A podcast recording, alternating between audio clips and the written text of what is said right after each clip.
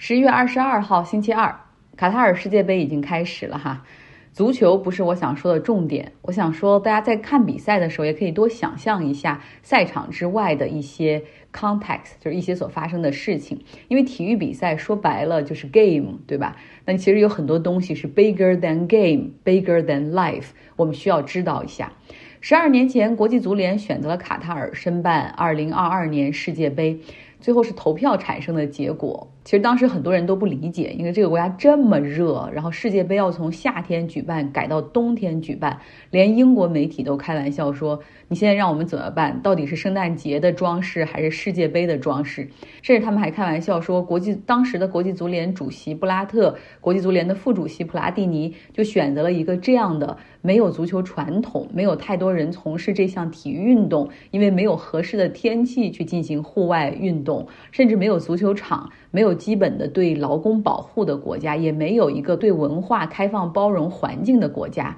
然后来承办世界杯。虽然上述这些他都没有哈，但是他有的是钱。那刚才我提到的国际足联主席布拉特和副主席普拉蒂尼这两位呼风唤雨的那个年代足坛非常有影响力的人，他们也被。媒体爆出收受卡塔尔的贿赂，而且遭到了调查。虽然最后没有找到明确的证据啊，但是在那一轮的调查之中，有一些有投票权的国际足联的什么委员会还是执委会的被捕。卡塔尔举办世界杯所牵出来的丑闻，从那个时候就把国际足联的名声彻底搞臭，而且。管理层掀翻哈，然后他们进行了一个呃管理层的一个重组。那民间甚至传出过很多次的呼声，要剥夺卡塔尔举办权。但是非常非常有钱的卡塔尔，他承诺了三千亿美元的投资，并且积极的在国际足联内部、欧足联内部进行活动。他们通过的是自己的体育频道，叫 Bein Sports。呃，这是一个他们国有的体育电视台啊，他们积极的在欧洲采购各种什么意甲、西甲、法甲、什么德甲等等，同时还买一些欧足联的什么超级联赛呀。通过购买体育赛事版权方面，然后建立了庞大的人脉，也塑造了他们金主的形象。然后另外推出了非常宏伟的造梦计划，比如说体育场，你们不是嫌热吗？我们可以给装空调。大家也看到了哈，就是确实这个空调吹上风。可以把一个三十多度的吹到记者都需要穿毛衣的地步，那这一切哈帮助他们平息了申办的丑闻。布拉特后来的继任者，也就是现任的国际足联主席伊凡蒂诺，他呢更是很厉害，非常的跟卡塔尔走得很近。据瑞士媒体报道说，他是瑞士人哈。从二零二一年秋天开始，这个国际足联的领导人就一直住在卡塔尔的多哈。他在那里给家人租了一个长期的大 house，他的女儿都在那儿 enroll 了 school 啊，就已经在那儿入学了。呃，别忘了，卡塔尔距离国际足联的总部苏黎世是有数千公里那么远。那这也是国际足联主席首次在世界杯的举办地居住时间超过一年。要知道，上一届世界杯是在二零一八年俄罗斯举行的，当时伊凡蒂诺他只在比赛之前几天抵达俄罗斯，你就觉得很奇怪，对吧？然后又因为国际足联在二零一六年改革以后，实际上国际足联主席他只能发挥一个代表和战略的作用，而不是一个监督或者是这种 operation 的这种作用。然后包括再加上卡塔尔其实没有什么承办的压力，因为他们宣布他们要建的这个八个体育场都比计划提前一年交付。那为什么因凡蒂诺还要搬到多哈去住呢？他在那儿到底是在干什么？谁为他支付房子的租金？他家里人到底有没有从中间获利？哈，这都是问号。国际足联还有他本人没有回答这些问题。那因凡蒂诺他也在积极的为卡塔尔说话。比如说，在比赛之前，他就写信给三十二个参赛球队所在的足协，然后就跟他们说，就是你们一定要专心在足球上面，不要去批评这个卡塔尔这个国家，不要太政治，不要太卷入很多的价值观，就让体育和足球说话吧。那我们就来先解决这个问题，就是卡塔尔被国际社会诟病的到底是什么？这么富有的一个中东小国，实际上是因为世界杯现在走到了世界舞台的中心，结果这个放大镜聚光灯一照，让他在 human rights 对待外籍劳工、对待 LGBTQ 同性恋群体上的态度被放大了。被批评的同时，卡塔尔的态度也很让人觉得不太舒服哈，他还很愤怒。像卡塔尔的埃米尔前不久在法国接受采访的时候就说：“我们这样一个国家，居然因为世界杯受到了前所未有的批评，我非常不理解。不都是应该啊，全世界欢庆这个足球盛世吗？”他们的外交部长更是说，他们对我们国家的批评，实际上就是对我们这个种族的歧视。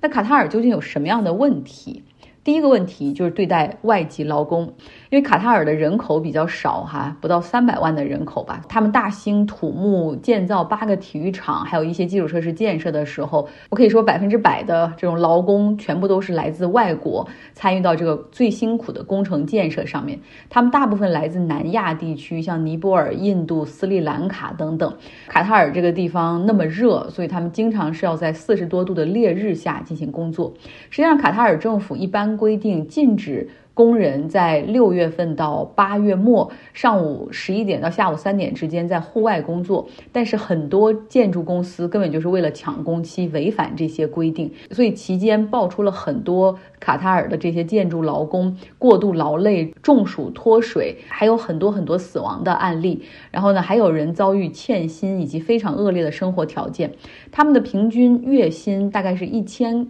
卡塔尔里亚尔约合美元大概是三百美元左右，三百美元在卡塔尔是什么概念？那就是这一张世界杯最便宜的门票的价格。那据第三方机构统计，有数千名的海外劳工死于这种卡塔尔世界杯的建筑工地，但卡塔尔官方给出的数据只有三十七人。他们小心地把死亡人数和这个体育比赛以及世界杯啊分割开来，然后他们说，如果是只算工伤事故的话，可能只有三个人哈，这和统计完全合不上。为什么这么说？像尼泊尔，它是一个外劳输出的大户，他们大概有百分之二十五的国民实际上就在中东这几个国家打工，那他们自己国内是有统计的。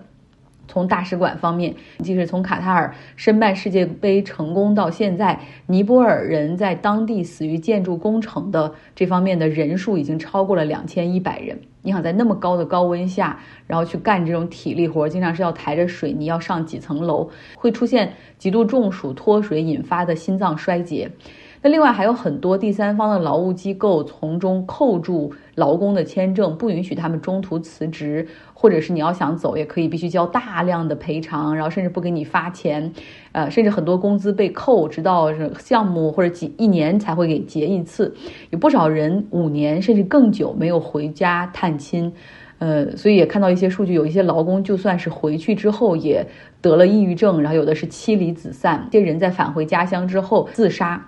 那对此呢，卡塔尔的说辞就是，这都是建筑公司、劳务外包公司的问题，跟我们无关。然后在我们这些年里面，我们进行了改善，提高了最低工资。原来的最低工资每个月只有七十五美元，现在涨到三百美元，我们已经做了很大的啊贡献等等。这就是第一点哈。那第二点呢，就是 LGBTQ 同性恋群体的这个权利。哎，在这个国家不要提权利了哈，就是是彻头彻尾的非法行为，你被抓到是可以关起来，然后甚至可以上格到治疗、电击或者死刑的。有一些国家其实也不一定会支持 LGBTQ 同性恋婚姻合法化等等，但是为了一些特殊的国际场合，比如像我们国家办奥运会的时候，对吧？然后或者是其他国家办一些国际赛事的时候，他们都会坚持不说不问。不引起争议，就是大家该怎么样怎么样，没有把这个事儿当成一个特殊的事儿。但是卡塔尔他们的世界杯大使在开幕前几周还在德国接受采访的时候说，LGBTQ 这个群体就是精神错乱，他们需要治疗。所以大家肯定是非常生气的哈，像英格兰、美国。荷兰等八个球队吧，他们都当时是想好了哈，要准备带一个彩虹色的袖标，这个袖标叫做 One Love Band，也就是说上面有那些彩虹，代表着这种支持同性恋群体以及反对一切形式的歧视。这个袖标他们都已经带到了卡塔尔，然后原本要在今天的比赛中。带着出场，但是国际足联警告说你们不能带哈，如果你们带的话，不只是罚款，而且现场会给你们出黄牌，罚下场。球员们就都没有带，但是有一个美国记者，他穿着这个 One Love Band 衣服进到球场，结果是被禁止入场。呃，这个 One Love Band 实际上是荷兰足协他们在二零二零年足球赛季开始的时候发起的哈。呃，那个时候球员们都会戴，然后在欧洲这根本就不是一个问题。那我们到这儿又要说说这个因凡蒂诺哈，他对于卡塔尔人的捍卫程度可谓到了惊人的地步。然后他就说，既然我们决定了在卡塔尔举行，那么大家就不要废话，享受这个时刻吧。不知道他是不是拿了很多卡塔尔的高薪顾问费和额外的一些灰色收入的酬劳。今天还说，就算是朝鲜该举办了，如果他得到了这个选票，大家认为他可以举办，那不管怎么样，他再有核武器的威胁怎么样，我们都要在那儿举办。就是这样的一个人疯了，然后他在世界杯开始的前一天啊，他开了一个将近一百分钟的发布会，就一个人 monologue，就啊啦啦一一直在说，然后他又说欧洲人最虚伪了，如果你要非要在这儿谈人权，那我就要跟你谈一谈，嗯，欧洲人你咱们压迫了世界三千多年，你应该先为这三千多年里面的种种种种种种事件道歉，然后你可以再对这个卡塔尔来进行道德教育。你既然做不到，也就别要求卡塔尔。然后还是说大家要关注足球本身，政治这个东西很 polarized 的，等等等等。但是想想，很多球员和球迷，他们是希望借助这个平台，让大家让世界去关注一些更重要的东西，bigger than game。Bigger than life，像伊朗和英格兰队的比赛，然后奏国歌的环节，伊朗队的球员没有唱国歌，他们保持了沉默。然后现场的伊朗球迷，他们会把国家队的队服反穿，有一些人举着牌子，上面写着 “Freedom for Iran”，伊朗要自由。其实他们都是在通过各种各样的形式，在表达对伊朗国内发生事情的抗议。伊朗球员之所以展现出如此大的勇气，你想他们这回去是会被什么最高领导人追责的哈？那是因为现在在伊朗国内发生的这种反抗，实际上已经造成了四百五十多人丧生，有一万五千多人被捕，然后甚至他们的所谓 justice system 司法机构已经开始在签一些死刑令。啊，想杀一儆百。我们之前讲过这个事儿的缘由。二十二岁的年轻的伊朗女孩